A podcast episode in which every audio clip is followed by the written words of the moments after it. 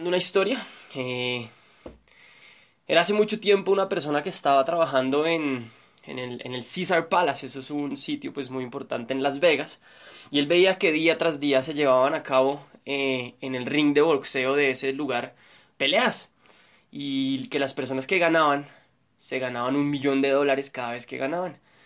Y el tipo dijo, bueno, yo, yo qué hago siendo mesero, yo tal vez me merezco un millón de dólares así como todas esas personas que se están ganando que se están ganando ese millón de dólares y se puso a entrenar, le contó a su familia que él quería ganarse un millón de dólares, que bueno, ta, ta, ta. Y cuando les contó, su familia de una les dijo, no, tú estás loco, ¿qué te está pasando en esa cabeza? Si tú naciste para ser mesero, ¿qué vas a hacer tú volviéndote un boxeador? Te van a golpear, te vas a desfigurar la cara y bueno, en fin, lo criticaron un montón, pero él, por encima de lo que fue, se consiguió un entrenador y todas las noches después de su trabajo, se ponía a entrenar, hacía abdominales, hacía flexiones de pecho, hacía una cantidad de cosas para volverse cada vez más fuerte y poderse parar en ese cuadrilátero y coronarse como un campeón. ¿Qué pasaba? Él tuvo un hábito adicional. Su entrenador, haz de cuenta que le decía que hiciera mil abdominales, pero él todos los días llegaba a su casa después de su entrenamiento y hacía mil, mil quinientas, dos mil abdominales más, hacía mil flexiones de pecho más, bueno, decía diferentes, diferentes cosas adicionales para poder coronarse como el campeón que quería coronarse. En ese momento, cuando él tomó esa decisión, pues ustedes empezaron a ver todos los resultados, no solamente a nivel físico, sino también en su estado físico, cada vez mejoraba más. Llegó el día, se subió al cuadrilátero y estaba ahí boxeando con el tema round número uno y era una pelea bastante, bastante pareja. Estaban ahí en el round, tun, tun, tun, golpes iban, golpes venían, un par de jabs, un par de ganchos y bueno, así venía el tema. El round número 2 fue igual de parejo y así la pelea sucedió hasta el round número 8. En el round número 8, aunque la pelea seguía pareja, pareja, los dos ya tenían los ojos inflamados, los dos ya tenían un poco del tema desangrando en la cara y bueno, siguió la pelea y continuó la pelea. Round número 9, round número 10, round número 11 y round número 12 hasta que llegó el final de esa pelea. ¿Qué pasó? El, el, el referee, la persona que era el árbitro, pues al ver que pues, la pelea había sido muy reñida, se dirigió a los jueces que estaban evaluando la pelea y por decisión unánime, oigan esto, por decisión unánime, el juez agarró la mano de este boxeador y dijo, aquí está el campeón. Señoras, señoritas, campeones y campeonas que están conectados o que probablemente van a oír este video después, déjenme decirles unas cosas. Hoy por hoy, ustedes son como ese boxeador. Van a recibir golpes, van a recibir eh, ganchos, van a, van a caer en la lona una y otra vez, pero se van a parar muchas y muchas veces. Y no ustedes si estén de acuerdo conmigo, pero allá afuera en la calle hay gente negativa que te va a decir que no. Hay gente negativa que te va a hacer bullying. Hay gente negativa que te va a tratar mal. Hay gente negativa que definitivamente no va a querer que tú hagas este negocio. Hay gente que, bueno, en fin, a ti te va a pasar, discúlpenme con esto, a ti te, va a te van a pasar muchísimas, ay, ¿qué pasó? Muchísimas, muchísimas cosas. Y en ese momento que te pasen todas esas cosas, tú, si quieres ser un campeón, vas a necesitar pararte una y otra y otra y otra vez. Y bueno, ¿quiénes de los que están en esta, en esta sala, pase lo que pase, van a pararse y van a luchar por sus sueños y por ganarse ese millón de dólares? Digan yo en ese chat. Bueno, eso fue lo que le pasó a él. Él le entregaron un cheque pequeñito, un cheque gigante, perdón, de un millón de dólares en el ring de boxeo. Y más allá, en una pequeña oficina le entregaron un cheque de un millón de dólares. Él se fue a su casa y pues claro, llegó con la cara totalmente destruida, llegó cojeando, llegó haciendo pues diferentes, pues llegó mal porque había tenido una lucha de boxeo y había recibido bastantes golpes. Y cuando tocó a la puerta de su casa, estaba recibiéndolo la mamá, los hermanos, la familia, y la mamá abrió la puerta y le dijo, uy, ¿tú qué has hecho? Te enloqueciste y él se metió la mano en el bolsillo y sacó un cheque de un millón de dólares y le dijo a la familia aquí está el cheque de un millón de dólares. Así es como funciona este negocio, campeones y campeonas. Ustedes van a recibir infinitos, infinitos, infinitos golpes, pero si ustedes deciden pararse y tomar acción y mejorar cada vez que reciban esos golpes, créanme, créanme, créanme que lo mejor que va a pasar en sus vidas es que se ganen un millón de dólares al año o cada mes para ustedes y sus familias. La añorada libertad financiera que nos da este negocio. Y pasando a otro paso, pasando a otro momento de la historia, miren, ese animal que está ahí es una jirafa. ¿Y por qué voy a hablarles de jirafa? Hace poco me compartieron un audio. Yo, yo todo el tiempo estoy educando mi coco y ahorita vamos a hablar un poco de ese tema. Y en ese audio ah, contaban que la evolución de las jirafas se dio debido a la competencia. Las jirafas como todos los rumiantes, competían por el mismo alimento, a la misma altura, y se empezaron a dar cuenta que tanta competencia, que tanto tema de eso estaba haciendo que pues la gente eh, subiera y subiera, que estas jirafas empezaran a mirar de dónde comían, de qué lugar empezaban a, a adquirir su alimento para no competir con los demás.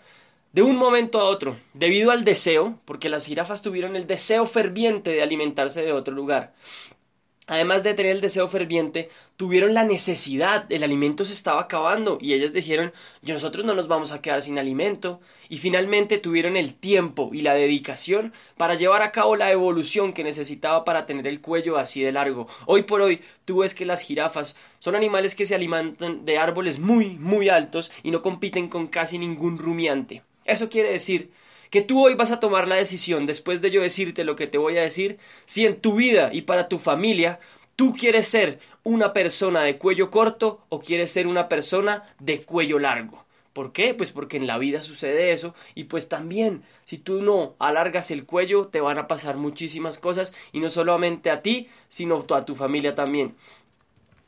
Eh, mira, eh, Linda, para habilitar el sonido tienes que poner habilitar conversación. ¿Listo? Entonces, la jirafa, ¿qué pasó con la jirafa humana? ¿Qué va a pasar contigo si no tomas la decisión hoy? Hoy en día hay un tema que se llama la inflación académica. No sé si hayas oído hablar de ese término, pero ese término significa que Hoy por hoy están saliendo muchos profesionales de las universidades y asimismo hoy por hoy cada vez hay menos empleo para la gente que sale de aquellas universidades. Y ni bueno ni malo, pero eso está haciendo que los salarios cada vez bajen más. Eso es como la ley de la oferta y la ley de la demanda. Por ejemplo, como dice Andrés Judex, imagínate una papaya. ¿Ya te imaginaste una papaya? Ok. Cuando en el mercado hay mucha papaya, ¿qué pasa con el precio de la papaya? Baja.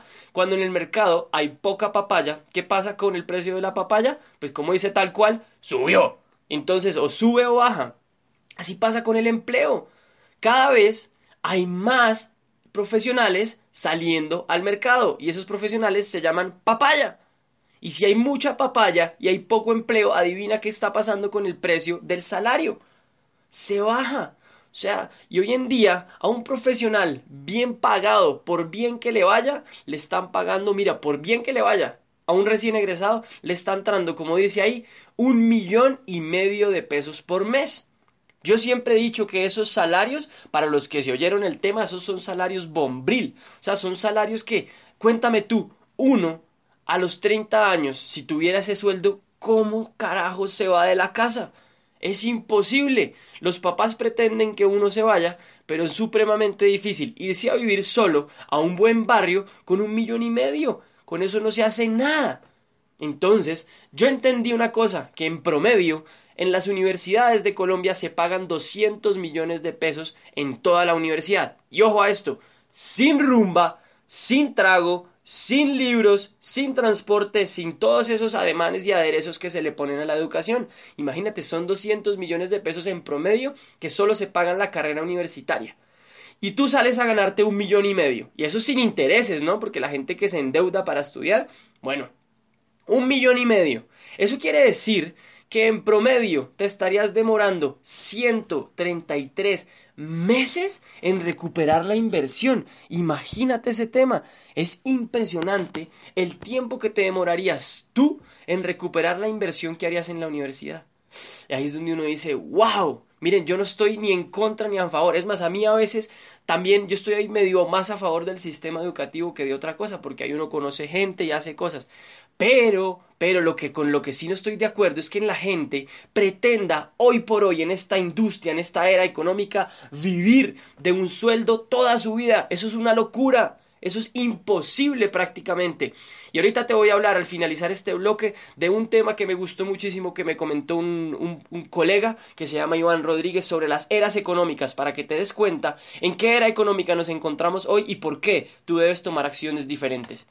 Mira, aquí en, este, en, este, en esta sala virtual, ¿alguien ha oído hablar, por ejemplo, del Moán, de la Llorona, de la patasola, de ese tipo de cosas. ¿Me, ¿Alguien ha oído hablar de eso aquí en Colombia? Pues fíjate, esos son mitos y leyendas, ¿verdad? Uno pues ha oído hablar de los mitos y las leyendas y en, los países, en otros países también hay mitos y leyendas. Te cuento cuál es el nuevo mito y la nueva leyenda del mundo. Ahí lo estás viendo en el punto 3. Se llama la pensión. Hoy por hoy es supremamente frustrante que si tú tienes menos de 45 o 50 años, de hecho si no eres baby boomer, si no eres de esa generación y le estás apostando tu futuro financiero a una pensión, déjame decirte que en un futuro vas a estar grave y que tu familia o tú por ejemplo vas a estar trabajando hasta los 80, hasta los 90 años. Y para mí no es justo que tú tengas que trabajar toda tu vida por no haber entendido que tenías que construir activos productivos para tu libertad en el futuro. Hoy por hoy, según la Fundación Saldarriaga Concha y según Fedesarrollo, que son dos entidades colombianas de altísimo, de altísimo reconocimiento, si no se hace nada con el sistema pensional, ojo a esta cifra, el 85% de las personas en el 2050 no van a tener pensión. Imagínate eso, no van a tener pensión. Y otro dato, en ese mismo 2050, las personas que tienen más de, de 80 años, un, un 23% va a seguir trabajando. Imagínate, tú después de los 80 años, seguir trabajando. Ni bueno ni malo. Pero para mí ese no es el estilo de vida. Yo por eso hago negocios inteligentes, yo por eso invierto en cosas inteligentes, porque Sebastián Rodríguez, que tú ves aquí sentado, que hoy en día es empleado, yo, Sebastián Rodríguez, como sea, como sea, como sea, a los 45 años estoy pensionado. Y eso lo voy a lograr. Y tú, hoy con un negocio como el mercadeo en red, como el negocio que te están presentando, como el negocio en el que tú estás, si construyes un activo productivo lo suficientemente interesante y trabajas duro e inteligentemente, pues va, vas a lograrlo, pues vas a lograr que estás en ese tema, que estás haciendo y logrando cosas totalmente diferentes. Bien. Y el número cuatro, el desempleo estructural y las funciones, eh, fusiones de grandes empresas. Eh, ¿cómo, es el tema? ¿Qué es el desempleo estructural? El desempleo estructural ah, viene dado por la tecnología. Hoy por hoy, cuéntame ahí, si tú consideras que la tecnología, o piensa tú ahí en la cabeza, si la tecnología está avanzando rápido o la tecnología está avanzando despacio. Para mí, la tecnología va a mil. A mil, a mil, a mil. Entonces, el tema es que, bueno, eh, con, el tema de la tecnología que va avanzando tan, tan, tan, pero tan rápido, eh, tú tienes que hacer una cosa. Y es que, eh, pues, ah, ¿cómo te explico ese tema? Mira, hoy por hoy, con esa tecnología, en un sitio que se llama Unicentro, aquí en Bogotá, ¿verdad? Porque en Bogotá hay un centro comercial que se llama Unicentro. Y en Unicentro eh, lo que sucede es que antes, cuando yo entraba, mi papá tenía un carro que es un Simca. No sé si tú has oído hablar de ese carro. Mi papá tenía un Simca y el Simca lo que pasaba era que llegábamos allá y había un señor que abría una talanquera, ¿verdad? Nosotros recibíamos el papel de ese señor, hacíamos las compras que teníamos que hacer y después de hacer las compras que hacíamos, salíamos, había una caja con otra persona, con otro humano, que hacía el tema de la, de la, del, del, pago, que hacía el tema del pago, y cuando ya tú terminabas de salir de, de la vaina, había un señor al que tú le entregabas el papelito y con eso salías del centro comercial. Entonces yo digo, wow, hoy en día en, en la mayoría de, de centros comerciales, ¿sí? Ya no hay gente, ahora hay máquinas. Entonces yo digo, wow, mira, solo en ese ejemplo, en Unicentro, se perdieron siete empleos, si fueran tres, ¿no? ¿Cuáles son? El turno de la mañana, el turno de la tarde y el de, el de vacaciones, o sea, los que cambian. Y bueno, imagínate eso. Entonces yo digo, wow, qué cantidad de empleos que la tecnología se está llevando debido al desempleo estructural. Y ni bueno ni malo, pero tú tienes que entender si quieres ser una persona de cuello largo o quieres ser una persona de cuello corto. Y fusiones de grandes empresas, imagínate, hace poco Bavaria, que es una empresa colombiana suprema, supremamente grande, supremamente grande, desde, pues digamos que, pues para mí, Bavaria es muy grande. Llegó Sap Miller, que es otra multinacional muy grande, y le dijo, ok, señor Sap Miller, el señor Bavaria, yo quiero comprar su compañía de cerveza. Y entonces le dijeron, hágale listo de una, eh, yo, yo, yo, yo, yo, yo le vendo. Y entonces, en el momento que Bavaria ejecuta esa compra o ejecuta la negociación o lo que sea, si Sap Miller tiene un gerente comercial regional y Bavaria tiene un gerente comercial regional, adivina qué pasa con alguno de los dos pues yo, si fuera el dueño de esa compañía, me quedaría con el mejor y lo volaría. O sea, diría, pues, pues, pues, ni más faltaba, con mucho gusto, trabajas muy bien, esta es tu liquidación y chao pescado, te echo. Y probablemente un gerente general le pasan dos cosas. Uno, tiene muchos títulos. O sea, seguro tiene un MBA, seguro tiene una maestría, seguro tiene varias especializaciones y bueno, eso es una de las cosas que le pasa. Lo segundo es que tiene un estilo de vida suprema, supremamente alto. Aquí en Bogotá, por ejemplo, hay un colegio que se llama el Nueva Granada. Seguramente los hijos de un gerente general están en un colegio como ese, como el Andino, como un colegio de harto, harto dinero. ¿Qué pasa si esa persona no consigue un empleo los próximos 10 meses, porque lo que le van a empezar a decir probablemente es que está sobrevalorado, que tiene muchos títulos y que no le pueden pagar lo que él se merece. ¿Verdad? Entonces de un momento a otro el papá sienta a la familia en su casa y les dice, estimados hijos, en este momento tenemos que tomar una decisión y lastimosamente ya no van a poder seguir estudiando nunca más con sus amigos del andino, los vamos a pasar a otro colegio.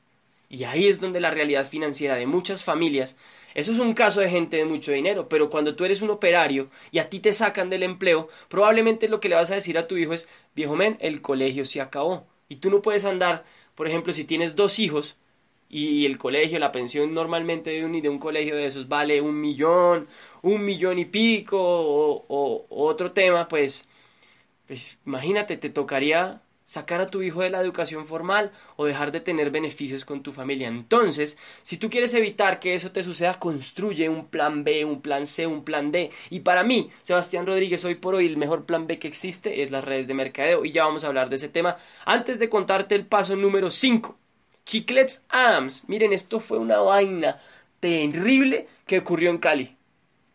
La fábrica de Chiclets Adams estaba en Cali, para Colombia y no sé por qué, porque nunca leí la noticia, creo que fue por el tema de impuestos, que eran muchos impuestos los que pagaban en Colombia. Eh, lo que hizo la gente fue tomar la decisión de llevarse Chiclet Sams del país y cerraron la planta de producción. 1200 familias se quedaron sin empleo. ¡Wow! Yo decía, ¿cómo tantas familias? Imagínate, y te aseguro que la mayoría de esas familias no tenían, no tenían, no tenían un plan B. Entonces, ¿qué hacen? Los liquidan y ellos salen a montar un chuzo. ¿Y por qué yo, llamo chuzo y no negocios? Porque en los chuzos te chuza la DIAN, te chuzan los empleados, te chuzan los proveedores, te chuza el arriendo, te chuza una cantidad de, de cosas y al final sí te pagas. Y eso es terrible porque la gente monta chuzos, monta negocios, trabaja día y noche, trabaja día y noche y cuando va a ver la utilidad que les dejan ese tipo de negocios son bastante bajitas. Te quiero dejar claro con estas cinco cosas que yo no estoy en desacuerdo ni con el empleo, ni con el emprendimiento. Porque para mí son cosas de admirar y son cosas que la gente hace por sacar adelante a su familia. Lo que sí yo vuelvo y te repito que no estoy de acuerdo es que solo tengas una fuente de ingresos para ti y tu familia. Porque no sea un día te pase algo malo, te suceda algo en tu empleo, te saque, te quiebre tu negocio y tú no tienes un plan B y déjame decirte que el estilo de vida de tu familia va a cambiar hasta el punto que muy probablemente puedas aguantar hambre. Y yo no estoy de acuerdo con que eso le pase. Y cuando empiezas a aguantar hambre, ahí es como cuando con las jirafas tú empiezas a estirar el cuello. Y hoy, tú después de estas cosas que yo te acabo de decir, vas a tomar la decisión si quieres ser una persona de cuello corto o quieres ser una persona de cuello largo como las jirafas. Y así como las jirafas fueron inevitables por la necesidad, el deseo y el tiempo, yo te quiero decir algo. El emprendimiento, en redes de mercadeo, como lo estás viendo ahí, para mí es inevitable. Inevitable, o sea, tú no puedes darte el lujo de no estar en una red de mercadeo. Te lo aseguro. Tú no puedes darte el lujo de no estar en una red de mercadeo hoy construyendo un plan B o por lo menos construye un plan B. Yo en este momento, como soy empleado de una red de mercado, no puedo hacer una red, pero yo tengo un plan B de ingresos clarísimo. Y créeme que en los próximos años, en algún momento, en no menos de cinco años, estaré haciendo este negocio junto con todos ustedes. Y ahí sí les hago la pregunta, ¿quién me quiere, quién quisiera tenerme a mí debajo? En el negocio, ¿no? No vayan a pensar otra cosa. ¿A quién le gustaría que yo estuviera en su código debajo del negocio? Pues entonces prepárense, porque yo sí o sí solo me firmaría con un líder, un líder excepcional, un líder de la industria, un líder tremendo. Entonces, o te formas como líder en esta industria, o olvídate de que yo voy a estar contigo en ese negocio. Bien, pasemos a la siguiente presentación. Tú ves ahí a un personaje que aparece en la película de cómo entrenar a tu dragón. Ese señor que ustedes están viendo ahí es el papá. Y ese señor es un cazador de dragones. Y yo te quiero contar una pequeña historia. Antes, en la era, en la era agrícola, ¿Quiénes tenían el billete? Los que tenían las tierras. Los que trabajaban para ellos eran los esclavos. En la era industrial, los que tenían el billete eran los que tenían el capital para montar un negocio industrial y los demás también eran esclavos o empleados. ¿Bien? ¿Qué pasó después? Llegó la era de la información. Quien tenía la información era quien tenía el dinero del mundo y empezamos a evolucionar a una nueva era. Y hoy por hoy te quiero contar, si tú no lo sabías, estamos en una era que se llama la era de la influencia, porque la información, tú pones en Google cualquier cosa y ya accedes a la información. El problema ahora es cómo tú influyes en la gente con esa información y cómo tú disiernes la información, porque la cantidad de información que hay es un montón, pero tú tienes que saber qué quieres y qué no quieres para tu vida y con eso empezar a influir en la mayor cantidad de personas. Entonces estamos en la era de la influencia y la influencia es liderazgo. Y hablando de eso y hablando de todo, hoy por hoy en la escuela hay gente como los dragones. Este señor quiso enseñarle a toda su generación a cazar dragones. Y en el mundo era una historia de una persona en China, haz de cuenta, que le enseñaba a la gente a cazar dragones. Entonces hubo un pelado supremamente aplicado que entró a la universidad de cómo cazar dragones, duró cinco años estudiando el tema de cómo cazar dragones, pasó todos los parciales, se graduó de summa cum laude con un título impresionante en cómo cazar dragones y bueno, celebraron, tomaron lechona, eso fue un tema bien chévere con la familia y entonces como le fue tan bien, su maestro le dijo, ven acá hijo, ven acá muchacho, yo quiero que tú hagas una maestría en cómo cazar dragones. Y empezó la maestría en cómo cazar dragones. Y bueno, ahí le enseñaron cómo cazar dragones en el aire, cómo cazar dragones en el agua, cómo cazar dragones rápidos, cómo cazar dragones en el bosque. Y apagó tum tum. Imagínense, también tuvo las mejores notas en esa maestría. Acabó la maestría y salió a buscar dragones. Empezó a buscar dragones, empezó a buscar dragones. Pasaron cinco años y el muchacho no encontraba dragones que cazar. Y se fue a donde su maestro y le dijo, maestro, estoy supremamente triste, no he podido encontrar el primer dragón para cazarlo. Y el maestro le dijo, muchacho, no te preocupes, ve cinco años más a la calle, busca dragones. Y bueno, volvió a pasar lo mismo. Y a los diez, bueno, a los cinco años más, volvió. Ya llevaba diez años cazando dragones y nada que cazaba un dragón. Y bueno, le dijo, maestro, ya pasaron diez años. Y no es solo cazar, no solo, no solo no he podido cazar el primer dragón, sino que además de eso no he visto el primer dragón en mi vida. El maestro le dijo, ven muchacho, ven acá, ve dos años más a cazar dragones pero, y se acercó a él y le dijo en el oído, si en esos dos años no logras encontrar dragones o cazar dragones, dedícate como yo a enseñar el noble arte de cazar dragones. Ahí fue donde yo dije, wow, qué diferente son las educaciones tradicionales con la educación de las redes de mercadeo. Aquí las personas que te enseñan a hacerte diamante son diamantes. Las personas que te enseñan a ser presidentes como Julie son presidentes. Ya lo han hecho, ya lo han vivido, ya lo han conseguido. Y en la mayoría de universidades enseñan de emprendimiento y tú le preguntas a un profesor, ven acá. ¿Y cómo es el tema? ¿Cuántas empresas tienes tú? Y el maestro te dice, no, no, no, no, no, no. Yo nunca he montado una empresa. Ay, ay, ay.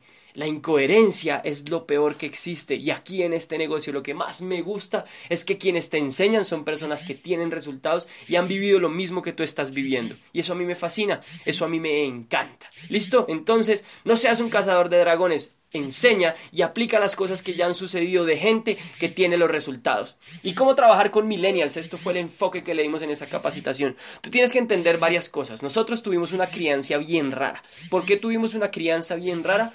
porque en los noventas los hijos crecieron con... ¿Con qué? Con, con mucha mamá y con poco papá.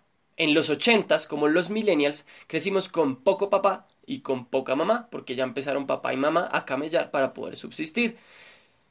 Y hoy en día, duélale a quien le duela, las niños, las niñas, los bebecitos están creciendo sin mamá y sin papá. ¡Wow! Cuando yo veo eso y oigo eso, yo digo, qué fuerte es esta realidad de este país y de Latinoamérica y del mundo. ¿Cómo están creciendo? Miren, es impresionante cómo a mí yo veía en algunas familias cercanas a mí, cómo, las, cómo los niños, cómo los niños, para que se calmaran, tenían que llamar a la niñera. O sea, ni siquiera el tema era con la mamá, era con la niñera. Y eso, seguramente a ti como mamá, o si tú conoces esa realidad, eso duele un montón. ¿Cómo es posible que un niño prefiera estar hoy por hoy con la nana que con su mamá? Y eso es el tema del tiempo. Y debido a eso nosotros los millennials tuvimos una crianza bastante rara. Y como no teníamos a nuestros papás, ellos hicieron lo que estuviera en sus manos lo que fuera, lo que fuera, para hacernos sentir bien. Entonces iban y negociaban nuestras notas con los profesores, hicieron que sacaran medallas disque por participación. Qué desastre. Para mí, la medalla se la merece el campeón y se acabó. Pero ay, pobrecitos los niños, como no tienen papá y como no tienen mamá, pues démosles la medallita de participación para que se entiendan bien. El problema de eso fue que nos criamos en un mundo donde todo lo solucionaban los papás, pero salimos al mundo real, al empleo, salimos al mundo real a enfrentarnos con muchas cosas donde nuestros papás no pueden hacer nada por nosotros y ahí nos estamos encontrando con una generación que es lo máximo, o sea, nosotros somos creativos, nosotros somos fieles a las marcas, nosotros queremos un mundo mejor, queremos que la gente se sienta feliz, pero tenemos una generación, los millennials, que somos la generación que dicen algunos expertos, la generación de mayor inseguridad, o sea, somos la generación de peor autoestima. Y ahí está un tema bien grave que hay que trabajar con la gente. Si tú eres líder o si tú eres millennial, entiende esto y empieza a trabajar en tu autoestima y en tu forma de ser y en tu forma de quererte a ti mismo como persona. Y tú como líder de un millennial, enséñale a los millennials a quererse a sí mismo. Pero ya vamos a hablar de ese tema aquí más adelante. Otro tema que impacta fuertemente a los millennials fue la tecnología. Nosotros con el tema de la tecnología el problema que tuvimos o la situación que vivimos con la tecnología es que los chats, o sea, los benditos aparatos estos, lo que hacen es generarte dopamina cada vez que te llega un chat. Por eso es que nosotros los millennials miramos cuántos likes nos dan, por eso es que los millennials ahí nos dan 50 y uno dice, juema y chica, ¿Qué hice mal para que la gente me pusiera tan poquitos likes? Nosotros como que nos medimos a través de las redes sociales porque nos generan dopamina, así como el alcohol y las sustancias psicoactivas. Y pues el alcohol y las sustancias psicoactivas generan adicción. Y si, si las redes sociales generan adicción, adivina qué pasa con eso. También, hoy por hoy los millennials somos adictos a las redes sociales. ¿Eso qué quiere decir? Que tenemos un muy mal relacionamiento y que cuando estamos tristes, lo primero que hacemos es una lista de difusión con nuestros cinco mejores amigos y ponemos ¿Qué ¿En qué anda? ¿Nos vemos o qué? Y si me entiende, y cuando uno llega donde los amigos, no, estoy súper fresco, no me pasaba nada. Porque en esa vaina nos volvimos muy malos en el relacionamiento, nos volvimos muy malos en el tema de evacuar nuestro estrés, de tener diferentes fuentes de mecanismos para evacuar el estrés. Entonces, pues bueno, eso es otra cosa que tienes que tener en cuenta para trabajar con millennials. Y finalmente es nuestra impaciencia. La misma tecnología ha hecho que nosotros tengamos al alcance todas las cosas así de rápido. Tun, tun, tun. Netflix, película. Amazon, productos comprados. Tinder, relaciones hechas. O sea, es un tema que yo digo, se acabó. O sea, las aplicaciones están solventando muchas cosas. Y eso hace que nosotros seamos supremamente impacientes. Y como te voy a hablar ahorita en la segunda diapositiva, hay algo que nosotros, que la, que la, que la impaciencia no compra, que ninguna aplicación puede hacer por ti. Entonces, respecto a lo anterior, para trabajar con millennials, primero generarles un ambiente totalmente cómodo para ellos. Es clave que si tú tienes un negocio o si tú estás trabajando con millennials acá, si ellos no quieren usar corbata, no los hagas usar corbata. Y pues tú como millennial, si no te gusta la corbata, igual vístete bien. Yo sé que tú tienes tu estilo, pero tú a tu estilo puedes vestirte bien, porque claro, en este negocio hay que tener un buen traje, pues no, no, no, es vestido formal, pero sí lo mejor vestido posible. Entonces tú como líder o tú como millennial, enfócate en generar confianza en ti mismo, enfócate en que ese corazón se llene de valor y de carácter para que hagas un negocio seguro de ti mismo, porque si no, este negocio no te va a despegar. Y tú como líder, ayúdale a los millennials a generar confianza en sí mismos. Reconócelos, abrázalos, pregúntales cómo se sienten antes Pregúntales cómo se sienten antes de preguntarle por los resultados. Es tenaz cómo la gente lleva en este negocio seis, ocho, nueve meses y la gente es, bueno, ¿qué hubo? ¿Y dónde están los resultados? Bueno, ¿qué hubo? ¿Y dónde? Y nunca, nunca, nunca les han preguntado, ven, ¿y cómo te has sentido en este negocio? ¿Cómo te has sentido haciendo esto que haces? ¿En qué te puedo servir para que te sientas mejor? Es impresionante, pero eso sucede y los millennials, cuando no nos sentimos así, cuando no nos sentimos así como nos trataron nuestros papás, probablemente un millennial se te va del negocio así si tú no lo tratas bien. Lo segundo, habilidades sociales. Primero, genera una relación formal con ellos. Nosotros somos como somos malos generando relaciones íntimas de amistad. Como sea, trata de empezar a generar esa relación formal, esa relación íntima con ellos para que perdón, para que asimismo ellos entiendan que tienen que generar ese tipo de relaciones con su gente. Entonces yo digo, wow, qué chévere. Me enseñan a generar relaciones porque tengo una relación íntima con mi jefe, tengo una relación íntima con mi líder, tengo una relación chévere y asimismo yo genero relaciones con las otras personas. Entonces eso es bien, bien bacano. Y finalmente el tema de la impaciencia. Uf, a mí esto me causa una curiosidad impresionante. Hay gente que me dice, Tian, no tengo los resultados yo creo que me voy a salir de este negocio. Y yo, ay, ven, bueno, no, pero ¿cómo te has sentido? Es lo primero que yo le pregunto. Me expulsan y yo, ah, bueno, súper, ta, ta, ta. Ven, pero te vas a salir del negocio y cuánto llevas en el negocio. Y me dicen, no, imagínate, yo llevo nada más cuatro meses y solo soy 3, 4, 5, 8, 10 por 12%. Yo soy solo, solo 12% y llevo 4 meses. Y yo, 4 meses y 12 y te vas a salir. Imagínate los impacientes que somos. Y yo digo, viejo men, paciencia. Esto como en la vida, mira, párame bolas a esto. Hay dos cosas en la vida que las benditas aplicaciones no pueden hacer por ti. Lo primero es generar relaciones sólidas con tu novia, con tu novio, con tu pareja, con tus amigos, con tus papás. A eso hay que trabajarle duro y parejo. Y hay otra cosa que hay que trabajarle duro y es al trabajo y la evolución en los negocios y en el trabajo. La gente cree que no, que porque es millennial y porque viene de hijo de yo no sé qué y es ingeniero de los Andes, pues tienen que ascenderlo ya o tienen que yo no sé qué. No, hay que ser pacientes en medio de todo. Yo, yo he aprendido mucho de eso a ser paciente, aunque sigo siendo impaciente, ya he aprendido muchísimo más a manejar el tema de la impaciencia y he aprendido que, por ejemplo, un negocio como este merece tiempo. No solo tiempo que le dediques, tiempo a largo plazo. Mira, los grandes, los grandes ejecutores de negocios en mercadeo en red llevan 10, 5, 6 años estudiando y aplicando la industria. Entonces, sé paciente si quieres tener resultados grandes. Y tú, tú como líder, enséñale a los millennials a ser pacientes. O sea, exígeles, pero exígeles bien para que no sean tan impacientes. ¿Bien? Ahora, esta muralla que ustedes están viendo ahí es las bases de la construcción de un negocio para mí. Y la cambié. Imagínense, le metí ahorita, ahorita mismo. Estaba escuchando un audio en la mañana y oí una vaina que me cambió el coco de la cabeza. El audio hablaba de hábitos diarios de masificación y de duplicación y te voy a hablar de eso. Para que tú construyas esa pared y cada vez sea más grande, tienes que tener hábitos diarios mínimos. Y si quieres ser diamante, si quieres ser presidente, son hábitos diarios mínimos en exceso. Y te voy a hablar puntualmente del negocio, porque así tiene que ser todo en tu vida. Porque imagínate, tú quieres bajar de peso, pero todos los días te la pasas comiendo chicharrón, frijoles, arroz, bandeja paisa. Pues nunca vas a bajar de peso. Si quieres bajar de peso, pues empieza a tomar wellness, empieza a hacer eso todos los días para que bajes de peso. Pero si no, no vas a bajar de peso nunca. Y aquí pasa exactamente lo mismo. Yo quiero ser diamante. Yo he visto gente, yo, yo, yo, me voy a comer el mundo entero, dicen. Ok. Y uno les dice, bueno, ¿y cuántas ROS has hecho, presentaciones de oportunidad, has hecho las últimas semanas? dos. Y yo, y te vas a comer el mundo, viejo men. Mira, mínimo, mínimo, mínimo, tienes que estar haciendo un arroz, un plan, un plan del éxito diario uno diario, si no tú no vas para ningún lado en este, bueno, vas para algún lado, pero tu negocio no vas a creer como tú crees que crezca, no va a crecer. Entonces, un arroz y ojalá tres para que tu negocio se vaya a otro nivel.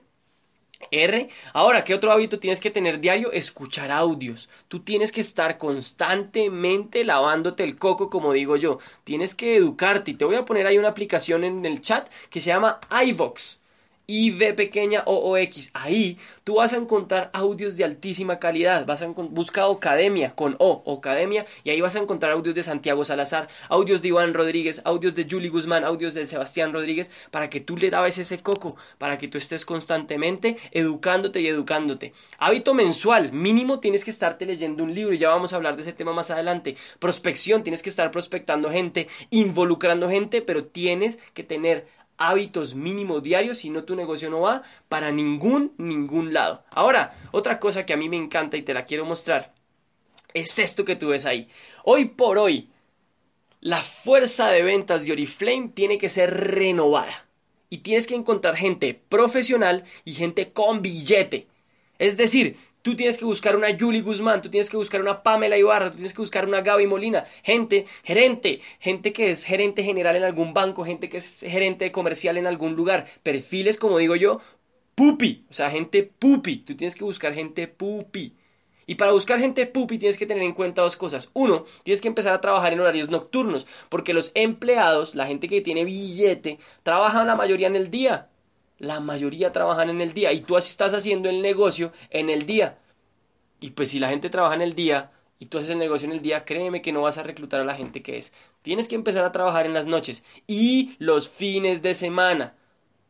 Miren, ni bueno ni malo, pero este negocio los primeros dos años no te vayas de viaje. Camella con todo, tienes que meterle con todo, con todo, fines de semana, puentes, es más, los puentes, aprovechalos, hay gente que no viaja, Coge a esa gente que te dice que no tiene tiempo, un puente y que no va de viaje, ahí sí tiene tiempo. Aprovecha, aprovecha. Y si tú quieres, como dicen ahí, si tú quieres ganar más, si tú quieres tener más dinero, tienes que dar más, tienes que trabajar más, tienes que trabajar en horarios que no te gustan, tienes que salir de tu zona de confort. Y para ti salir de tu zona de confort probablemente va a ser empezar a trabajar en las noches y trabajar los fines de semana. Mira, el prime time, la hora franja, la franja más importante de las redes de mercadeo es de 6 de la tarde a 11 de la noche. Si tú no estás trabajando en esos horarios, déjame decirte una cosa, tu negocio se va a estancar. Punto. Y no vas a crecer. Tercer punto, masificación y duplicación. Y si lo ven, lo puse gigante. Tú tienes que tener herramientas para masificar tu negocio y duplicar tu negocio. Y eso fue lo que escuché esta mañana y me fascinó. Para tú poder masificar y duplicar tu negocio necesitas CDs por lo menos. Si tú no eres líder, si tú no eres un líder 21, si tú no eres un líder líder así que impacta, si no eres muy bueno, apaláncate en los líderes. Tú tienes que tener CDs. Entonces, ¿qué es lo que pasa? Tú en el momento de prospectar a una persona, tú en el momento de estar en el tema, le entregas un CD, un gran líder, de una persona que ya tenga los resultados y le dices, mira, escúchate a Schmidt, tú estos resultados, ta, ta, ta, es una dura de duras, vive en Ibagué, óyete este tema y bueno, ahí, boom, y ella oye ese audio, no eres tú el que le está hablando, es Mabel, pero Mabel ya tiene los resultados. Entonces tú haces una cosa hermosa de las redes de mercado que se llama apalancarse. Y ahí es donde tu negocio se va a otro nivel, te forras en billete, eh, bueno, haces una cantidad de cosas impresionantes. Uno, CDs. Dos, libros. Tienes que estar leyendo todo el tiempo. Ojalá le regales, por ejemplo, el negocio del siglo XXI a la gente.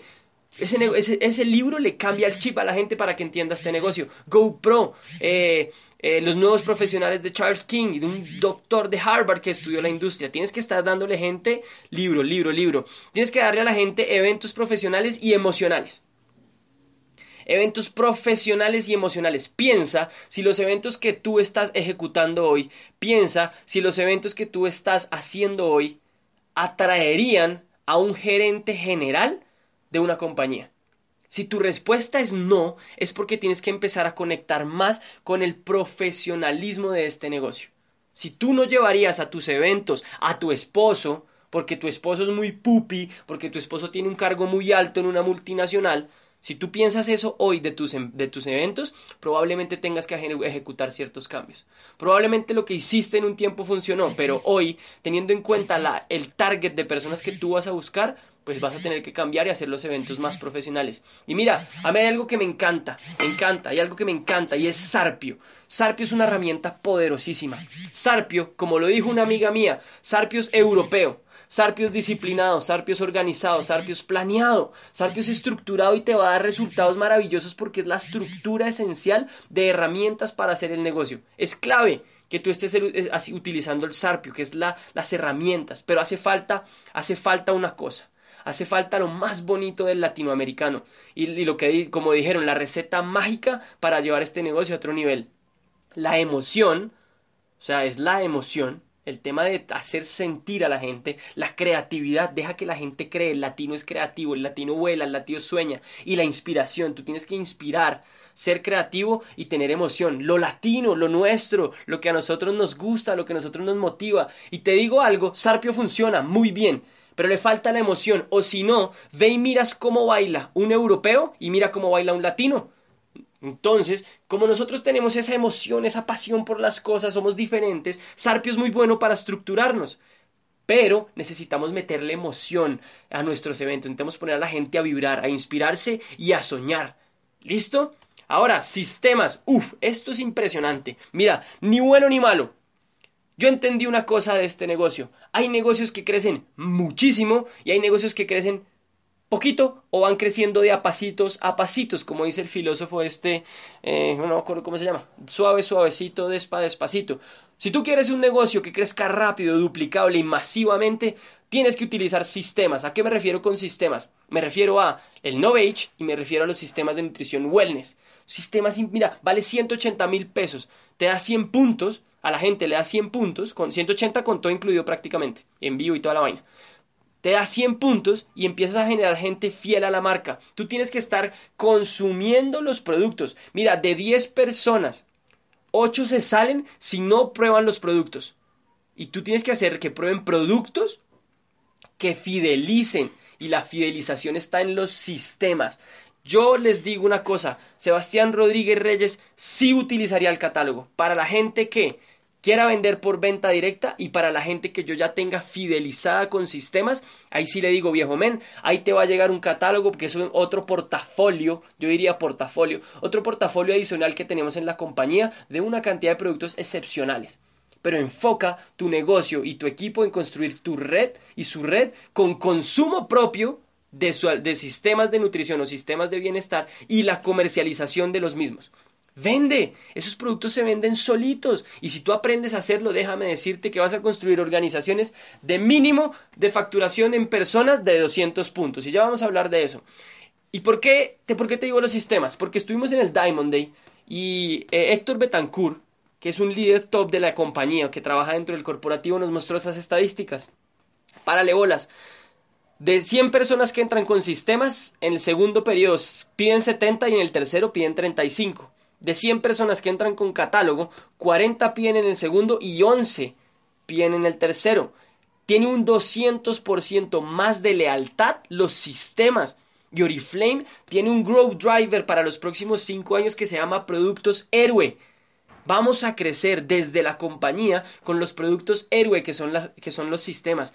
Enfócate en aprender de sistemas, en promover sistemas, porque generan un 200 más de lealtad 200% más de lealtad y fidelidad. Y mira esto, si tú empiezas a consumir para ti y empiezas a promover la venta de eso, ponle que tú y tu equipo cada uno hace 200 puntos. En ese momento, tú con 6 personas que traigan 6 personas de 200 puntos, te vuelves 21% con 8600 puntos en tu red. Tienes un 21% sólido. Entonces, si tú quieres, por ejemplo, llegar a un presidente o de ahí para arriba, el otro día hicimos la cuenta con Iván, más o menos tú tendrías que tener un promedio de 12.000 personas activas cada 21 días pidiendo 100 puntos. Si tú le enseñas a la gente a construir su negocio con 200, te bajas a la mitad. Si tú le enseñas a la gente a construir su negocio con 400, te bajas mucho más a la... O sea, entre más productividad tengas tú en sistemas, si me entiendes, en venta y consumo y promoción de sistemas, más rápido vas a crecer en el plan del éxito. Y lo dijeron, mira, en el Diamond Day. 200 puntos vas en que tu red se construya muchísimo, muchísimo más fácil. Ahora, te quiero decir la nata, lo jugoso, lo que va a hacer que tú nunca renuncies a tu negocio. Y se llaman las razones poderosas. En estos negocios yo entendí que la gente que no tiene razones poderosas para hacer este negocio no va para ningún lado. Porque detrás de ti, como ves en esa persona, hay sueños, pero ella detrás tiene unos brazos así, que son aquellas razones poderosas por las que ella vibra y va a hacer que este negocio pase. A ti tú te vas a enfrentar como el boxeador a gente negativa, tú te vas a enfrentar al boxeador, inclusive a tu familia, que te la va a montar y no te va a apoyar para hacer este negocio. Pero si tú sueñas, inclusive miren, mis razones poderosas para trabajar tanto en la vida fueron mucho tiempo mi familia, son mi familia, y ellos fueron mucho tiempo quienes me dijeron que yo estaba loco por promover este tipo de negocios. Y yo hoy por hoy sigo luchando incansablemente por mi familia. Pero te voy a hablar de la razón más poderosa, de un, de un, de un momento clave en mi vida que me llevó a pensar diferente. Esta, esta, esta imagen que estás viendo ahí sucedió con, con uno de mis mejores amigos. Eh, él se llama, se llamaba o se llama Luis Guillermo Larte. Memito, Memito es uno de mis mejores amigos. Espérense que me está muy duro el sonido. Memito es uno de mis mejores amigos y hoy en día está en el cielo. Eh, él hace unos buenos años, eh, en un accidente de tránsito con otra de mis mejores amigas, lastimosamente él, se golpeó contra una baranda y se fue para el cielo. Y Memito tenía 28, 29 años cuando murió. Y era un personaje espectacular, o sea, ustedes conocieran a ese loco era hermoso, o sea, era de esas personas que son humanos, que son, que nadie los odia, que todo el mundo los quiere.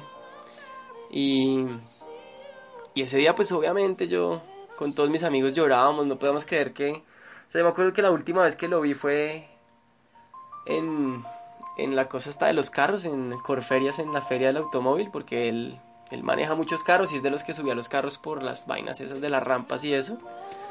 Y, ahí me acuerdo que la última vez que lo vi fue ahí y nos, nos comimos una dona juntos. O sea, fue un momento súper lindo. Yo le dije que lo quería un montón. Le pedí perdón porque yo le había cagado con una cosa con él. Y pues fue lindo poderme haber perdonado con él antes de, de que él se muriera. Pero, pucha, yo no podía creer ese día en mi casa cuando me llamaron y me contaron que, que me estaba muerto. Yo decía, como así? No puede ser. Y bueno, pasó el tiempo. Obviamente sigo pensándolo un montón. Y yo el, en diciembre del año pasado, en la misma fecha, en la misma fecha que él se murió, era yo quien se estaba ahí enfrentando con la muerte y y era duro, o sea, yo yo ahí prácticamente cajón, yo ya me veía al otro lado. Y bueno, tomé fuerzas de donde no las tenía y saqué adelante esa vaina y y tomé una decisión muy puntual y era que yo no me iba a ir al cielo sin haber cumplido mis sueños, sin haber cumplido los sueños de mi mejor de uno de mis mejores amigos, Memito. Hoy por hoy yo trabajo incansablemente por él, trabajo incansablemente por mí, trabajo incansablemente por mi familia. Yo no soy de los flojos que, que, que se derrumban por cualquier cosa. Yo tengo razones suficientemente poderosas para camellar y hacer las cosas como hay que hacerlas. Y si tú no tienes razones poderosas, quiero dejarte claro que no vas a llevar este negocio a otro lado. Y ese día que yo me levantaba de como de esa escena, de ese momento de, de confrontarme con la muerte, decidí que mi visión en la vida, o sea, que yo había venido al mundo a un propósito muy grande. Y era impactar la vida de millones de personas a través de mi historia, mi éxito, mi dinero y mi liderazgo. Y como es mi liderazgo la que el que va a impactar, eso quiere decir que yo necesito manos, o sea, yo necesito formar líderes, necesito amigos, necesito gente que quiera como yo cambiar la vida de muchas personas, empezando por su vida propia. Mi vida ha cambiado impresionantemente. Ustedes no saben lo que era mi vida antes a lo que soy y soy un orgulloso de mí. O sea, yo amo lo que soy, yo amo lo que hago. Celebro todos los éxitos que tengo.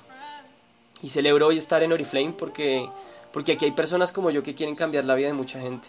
Aquí hay personas que, que van a darme la mano para pa hacer lo que hay que hacer, para andar donde hay que andar. Y no esperemos, mi gente, a, que la, a la que la muerte nos enfrente. No esperemos, mi gente, a que en nuestra, de nuestra familia haya haya un tema de salud importante para tomar acción. O sea, de verdad les digo, no esperen ese momento. Este negocio está hecho para que usted hoy sueñe con grandes cosas y tome acción masiva por esas cosas. Pucha, no esperen, no, no esperen más. No esperen más a que algo malo les pase, arranquen. Este negocio está hecho para que usted tenga resultados, este negocio está hecho para que usted se haga libre financieramente y ponga a vivir a su familia donde usted merece vivir y donde su familia merece vivir hágale con todo, que aquí hay una compañía dispuesta a apoyarla y apoyarlo para que usted la logre, para que usted en verdad logre los resultados que quiere tener. Y pues mi gente, te pregunto una cosa, ¿tú tienes hoy claras tus razones poderosas para hacer este negocio? Esa es la pregunta. Yo la tengo clarísima, yo quiero cambiar mi vida y a través de eso cambiar la vida de millones y millones de personas. Y ustedes son las personas con las que lo voy a lograr. Tengan razones poderosas, si no, nunca van a sacar adelante este negocio. ¿Bien? Y finalmente, miren, ahí está una bandera, unos colores impresionantes, miren, amarillo, azul y rojo. Y dice Colombia número uno. Yo llegué aquí, hoy, en este empleo, en esta oportunidad que me dio la vida, a hacer que Colombia sea la número uno en el mundo. Y van a ver que lo vamos a lograr. Colombia va a empezar a tener un crecimiento exponencial impresionante. A mí nadie me cree. A mí nadie me cree lo que yo veo y lo que yo siento, pero miren, lo que yo tengo en el corazón es que Oriflame y ustedes, cada uno de los que quiera tomar acción, va a tener unos resultados impresionantes. ¿Y por qué yo trabajo tan incansablemente, amigos? Un día yo me enteré, un día yo me enteré de una cosa impresionante. Un día me enteré que en Colombia y en el mundo, solo el 1%, párenle bolas a esto, yo por mi familia, por mi libertad, la libertad de muchísimas, muchísimas personas. Miren, de verdad yo les digo esto, espérenme ahí que se me salió la de presentación. Yo les digo algo, Colombia va a ser la número uno, con o sin ustedes. Eso es una, una cosa impresionante. Y Quito también, o sea, Latinoamérica, vamos a estar, es más, gracias por decirme Quito ahí, Kitiuska. Vamos a ser los número uno los latinoamericanos, porque aquí hay pasión y aquí hay sueños y desde Quito, desde Colombia, desde México, desde Chile, desde todo, vamos a ser los número uno en el mundo. Créanme, porque acá somos apasionados y aquí hay un deseo ferviente por lograr grandes cosas. Y un día, yo me enteré de una información, un día yo tomé la decisión que por la libertad de mi familia actual y por la libertad de mi familia futura y sobre todo por la libertad de ustedes, mírenme a los ojos, la libertad de ustedes, yo voy a trabajar incansablemente en este empleo hasta que logremos hacer grandes cosas por esta compañía, hasta que logremos hacer grandes cosas por cada uno de ustedes. Yo entendí un día que solo el 1% de la población mundial cuando se muere deja libre financieramente a sus familias. El 99% restante los deja igual o peor de jodidos. Imagínense eso. El día que yo me enteré de esa información, tomé la decisión que a mi familia y a la familia de ustedes y a mucha gente no le iba a pasar esa vaina. No les va a pasar esa vaina. Por mi familia, por mis hijos que yo quiero tener y por cada hijo de los de ustedes que están viendo esta capacitación, yo voy a trabajar con Oriflame y Oriflame está dispuesto a apoyarlos incansablemente para que ustedes logren ese resultado. Yo no sé qué vayas a hacer tú por los próximos 5 o 10 años con esta compañía, pero si te llegas a salir de este negocio, quiero decirte una cosa, la gente te va a sacar la frustración y la gente negativa te va a sacar. Y si tú te llegas a salir de este negocio, si tú te vas a salir de este negocio, párale bolas. Párale bolas a lo que va a empezar a pasar. Ustedes no saben la revolución que está en mi cabeza y la revolución que con muchas personas ya estamos creando. Latinoamérica va a ser una cosa impresionante. Y si no me quieres creer, mira en las redes sociales lo que van a pasar por los próximos 5 a 10 años con Oriflame. Mi gente linda, tengan un lindo día y nos vemos luego. Un abrazo.